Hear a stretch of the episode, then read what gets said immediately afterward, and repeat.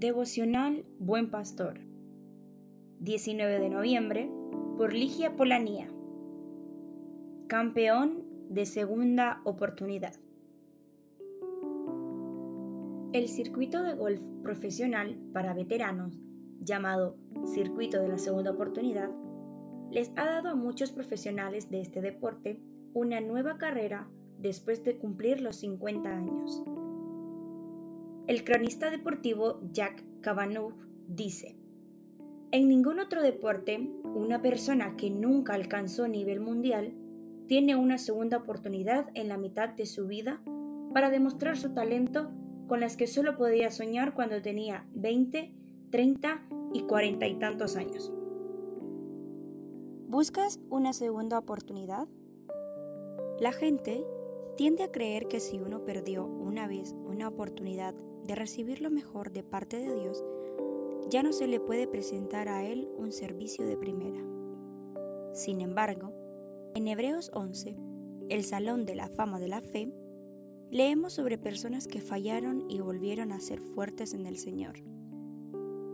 Abraham, que a menudo fue obstinado e impaciente mientras esperaba el hijo de la promesa, demostró una fe sorprendente cuando ofreció a Isaac.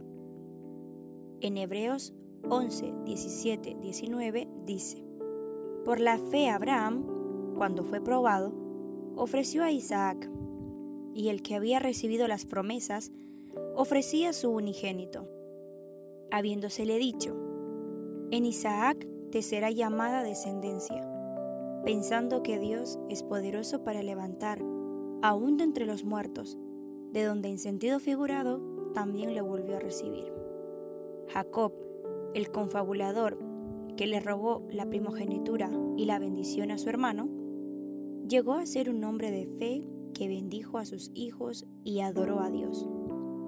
Esto lo encontramos en Hebreos 11, 21. Moisés pasó 40 años en Madián antes de sacar al pueblo de Dios de Egipto.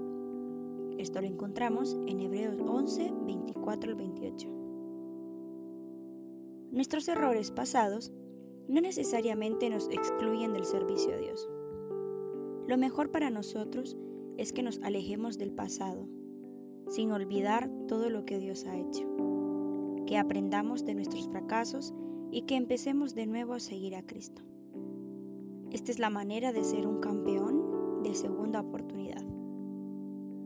La fe es el motor que nos hace impulsar y mantenernos firmes a pesar de las aflicciones. La fe nos da la fuerza que se necesita para conquistar grandes batallas.